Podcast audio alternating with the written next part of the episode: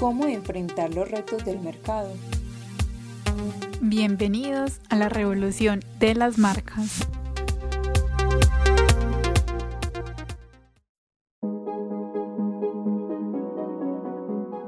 Hola, yo soy Laura Cruz.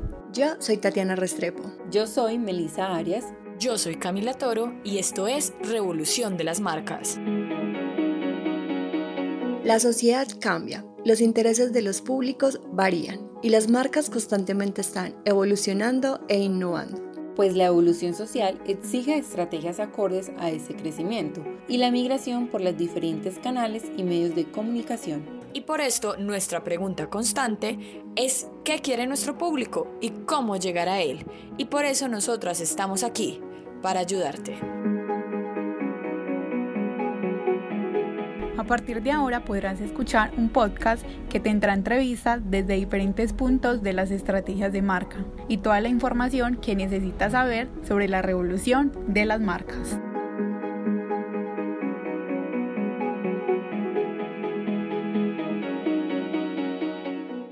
Hola, sean todos bienvenidos a un capítulo más de Revolución de las Marcas. Hoy nos encontramos con Manuela Guzmán. Ella es comunicadora de LCN Idiomas. Manuela, bienvenida y cuéntanos qué es LCN Idiomas. Hola, muchas gracias por la invitación. Para mí es un placer estar acá en la Revolución de las Marcas. Les cuento un poquito. LCN Idiomas, somos una academia de idiomas que llevamos nueve años en el mercado. Hemos tenido un crecimiento eh, acelerado pues, dentro de todo este contexto de, la ciudad, porque eh, más o menos alrededor de un año hemos abierto dos sedes más. En este momento contamos con cuatro sedes que están ubicadas en diferentes partes de la ciudad. Entonces tenemos una en Sabaneta, tenemos otra en el poblado, y tenemos otra, tenemos otra en Unicentro y otra en el Centro Comercial Aventura cerca de la Universidad de Antioquia. Obviamente tenemos un plan de expansión supremamente ambicioso, pero debido a las condiciones pues de la pandemia y todo esto que nos cogió a todos como fuera del lugar, pues nos tocó parar ese plan que teníamos y revolucionarnos y, y mirar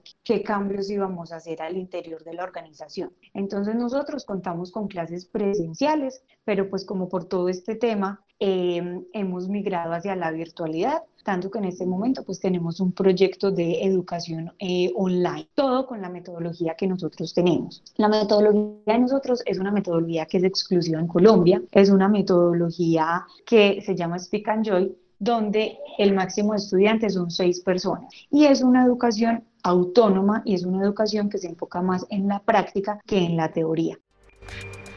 Si tus objetivos son claros, tus estrategias tendrán éxito. Esto, es Entorno, comercial.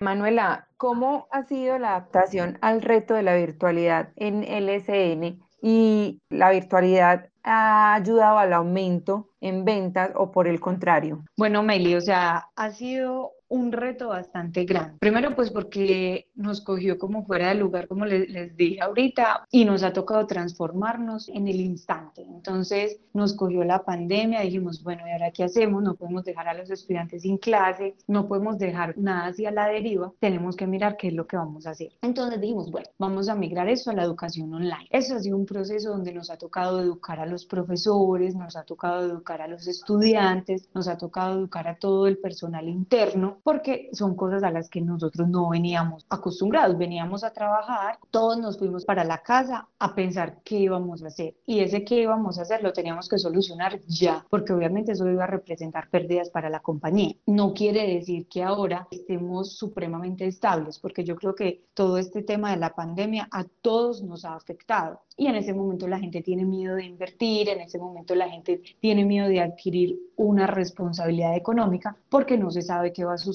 Entonces, cuando todo esto pasó, dijimos, bueno, empecemos a sacar una gran promoción que acá nunca la habíamos tenido, que era compra un nivel y pague cinco niveles. Entonces, esa pues, fue, una, fue una buena promoción, se vendió, eh, pero obviamente pues no, no eran las ganancias que nosotros teníamos normalmente. Entonces, ha sido, ha sido un proceso bastante difícil y obviamente se ha venido haciendo todo un trabajo de comunicación, sobre todo con los docentes que son la cara hacia los estudiantes. Ha sido un trabajo complejo porque los docentes pues estaban acostumbrados a la presencialidad y ahora pues les ha tocado aprender un poco más de herramientas como lo que es Zoom, lo que es Teams, lo que son todas estas herramientas digitales que nos han ayudado en esta pandemia. Entonces nos ha tocado hacer un trabajo de más que de enseñarles, es un trabajo más de educarlos hacia la tecnología porque también es un acto de responsabilidad y también estamos nosotros de, en el medio como marca porque ellos son los que nosotros nos representan y ellos deben de tener claridad sobre muchos procesos que hay a nivel interno y que obviamente van a surgir un montón de preguntas con todos estos cambios. En ese momento, con respecto al nivel de ventas, estamos bien. Yo diría que dentro de, de todo el sector educativo, pues sí se paró, pero no se paró del todo, porque la gente de una u otra manera sigue aprovechando el tiempo para, para hacer otras cosas. Y yo creo que el estudiar inglés pues le puede ayudar a uno en avanzar. Por ejemplo, para la universidad, ven esta pandemia, voy a estudiar inglés. O sea, es algo necesario que yo creo que en este tiempo se puede aprovechar. Y eso es lo que nosotros estamos haciendo y esa es la estrategia que desde marketing estamos haciendo. Estamos partiendo de la necesidad de las personas. Entonces, en este momento tenemos una campaña que es, si quieres una ascenso o tus sueños se detienen, tus sueños no se detienen, el mundo se detuvo, pero tus sueños no. Entonces son como todo ese tipo de frases que, que a uno como persona lo ponen a pensar, como que uno dice, ay, sí, ve, o sea, es que hay que seguir porque es que esto, esto, el mundo se paró, pero yo tengo que seguir con mi vida y tengo que seguir con mis planes y con mis cosas. Entonces a nivel de marketing estamos haciendo y partimos de esa campaña del dolor estrategias que demuestran responsabilidad sostenible y mejoran la imagen corporativa ante tus públicos. Esto es entorno ambiental. Siguiendo con la parte ambiental, entonces Manuela, pensando en que cada vez es más frecuente que los públicos ahora elijan empresas y marcas que contribuyan o sean amigables con el medio ambiente. ¿Qué están haciendo ustedes desde LCN Idiomas para contribuir en este sentido? Desde la parte de desde la parte ambiental, nosotros acá internamente tenemos todo un protocolo de, residuos donde generamos conciencia de qué es o sea, qué se recicla, qué no se recicla y a partir de ahí tenemos eh, unas manos derechas que son las niñas que nos ayudan, que también viven supremamente comprometidos con esto. Y desde comunicaciones eh, hicimos un trabajo donde educamos y hemos educado a personal interno y a personal externo con, con todo este tipo de que, que va en esta caneca, que va en esta otra y que va en esta otra. Y así sucesivamente hemos hecho un buen trabajo, hemos eh, mandado, hemos hecho campañas de mail, hemos hecho campañas de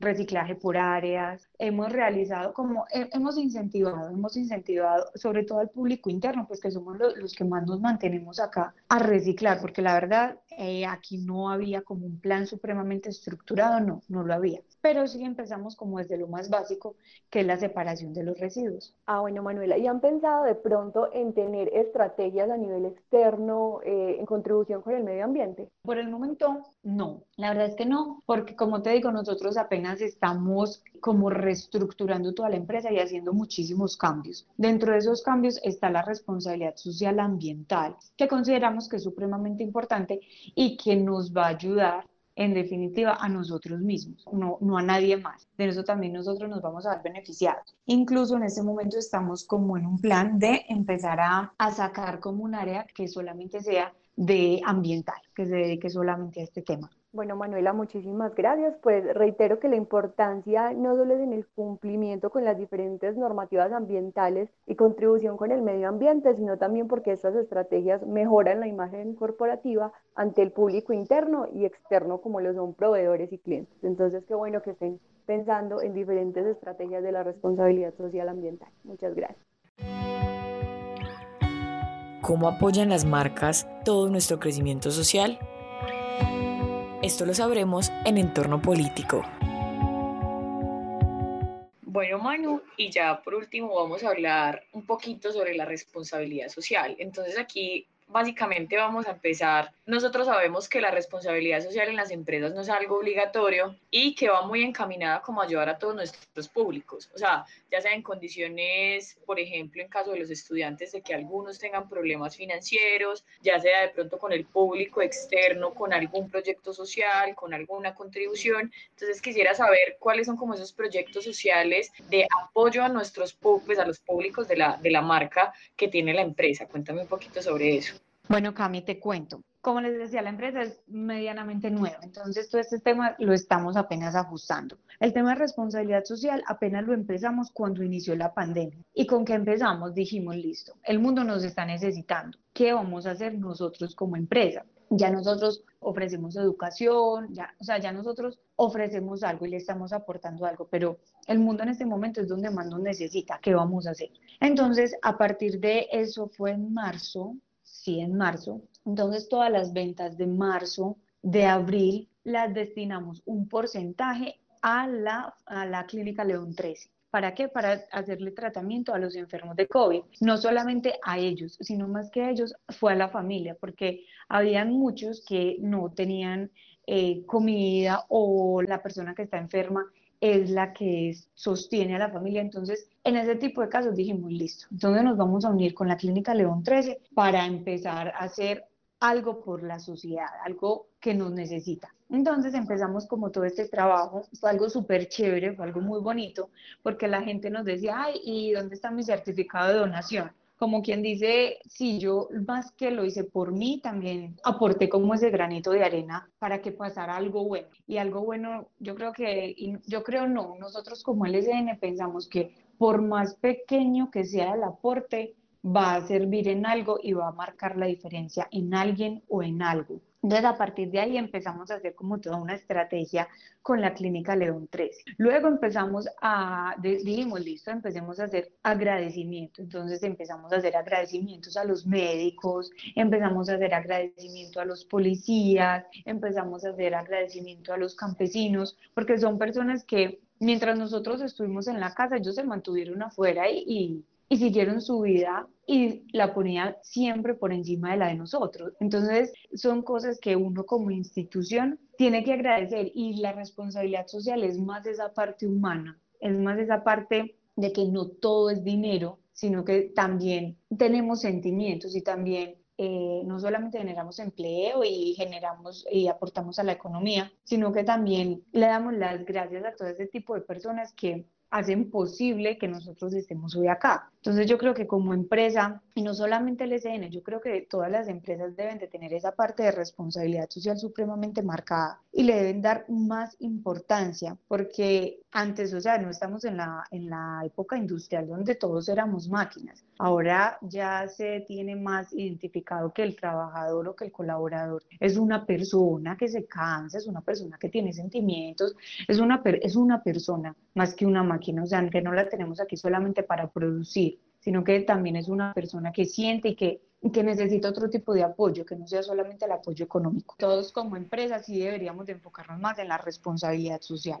Sí, mano, súper bien, me parece un proyecto muy rescatable, muy bonito y además ahora pues en pandemia. Mano, y una, la última pregunta con la parte de responsabilidad social a muchas empresas les cuesta mucho de pronto elegir cómo impactar a esa población o qué tipo de proyectos sociales hacer. No sé si tengas como algún tipo de, de, recomendación a la hora como de escoger la marca, qué tipo de proyectos sociales, porque a veces son pues de cada muy cortos, fundaciones pues como eh, donaciones a fundaciones, pero realmente eso lo hacemos todos. como que, ¿qué tipo de tips podrías tú recomendar en esa parte? Bueno, más que tips, yo diría que si nosotros tenemos feliz a nuestro público interno, yo digo que ahí la fundación y lo demás eh, viene por añadidura. Entonces, más que la responsabilidad social hacia afuera, la responsabilidad que nosotros tenemos como empresa hacia adentro. Y muchas veces nos equivocamos, muchas veces decimos, no es que es más importante mi público externo. No, eso es mentira. Es más importante mi público interno, o sea, es yo fidelizar mi público interno, yo saber, con, o sea, saber yo a quién tengo dentro de mi compañía. Y muy chévere que apoyemos fundaciones, muy chévere que apoyemos todo ese tipo de causas que también nos necesitan y que nosotros como empresa podemos apoyarlo a nivel económico, eh, en diferentes ámbitos, pero yo digo que más que la responsabilidad social hacia afuera, la responsabilidad social que nosotros tenemos hacia adentro. Muchas veces en las compañías tenemos colaboradores que llegan sin con qué almorzar o llegan sin desayunar o, o sea, cualquier, cualquier tipo de, de cosas que nosotros lo, lo podemos ayudar y lo tenemos muchísimo más cerca. Entonces son ese tipo de cosas que si yo tengo a mi público interno feliz, eso, eso yo lo voy a transmitir y no es necesario publicarlo por todas partes, porque mi público interno se va a encargar de que me genere ese buen voz a voz. O sea, son, son todo ese tipo de, de, acciones que nosotros tenemos más al interior que hacia el exterior. O sea, es como decimos, todo empieza desde casa. Y si nosotros la casa la tenemos organizada y mantenemos a nuestra familia, porque en la familia nosotros nos mantenemos más tiempo en el trabajo que en la casa, si nosotros la mantenemos feliz, va a ser muchísimo más que si nosotros decimos, veamos a ayudar a esta fundación, vamos a ayudar a tal cosa. Muy chévere hacerlo y no todas las empresas tenemos para hacerlo. Sí, total, mano. Entonces ahí es súper importante para cerrar esta sesión de nuestra parte social y política, de entender eso mismo que dice Manu, de que la responsabilidad social va tanto para nuestro público interno como para nuestro público externo. Manuela, muchísimas gracias por estar en nuestro podcast del día de hoy. No, muchas gracias a ustedes por la invitación y por tener en cuenta pues como a LSN para este tipo de cosas. La verdad es mi primera vez en un podcast y les cuento pues como a manera de chisme, aquí también estamos ingresando al mundo del podcast. Entonces, no, muchísimas, muchísimas gracias por tenernos en cuenta. Listo, muchísimas gracias. Escuchamos cómo LSN Idiomas ha abordado de manera interesante e inteligente esas tres áreas. Implementaron estrategias comerciales para enganchar al público con promociones y mensajes motivacionales. En la parte ambiental están haciendo un plan desde comunicación para concientizar tanto a estudiantes como a colaboradores. Y por último, la importancia que recalcan en tener buena labor social con su público interno y así reflejarlo al público externo. Esta fue la revolución de las marcas, esperando sigan escuchando, debatiendo y aportando con el crecimiento mutuo de marcas invitadas y emprendimientos de oyentes. No olvides también seguirnos para más contenidos de estrategias de marca en Instagram como arroba la revolución de las marcas y en Facebook como la revolución de las marcas.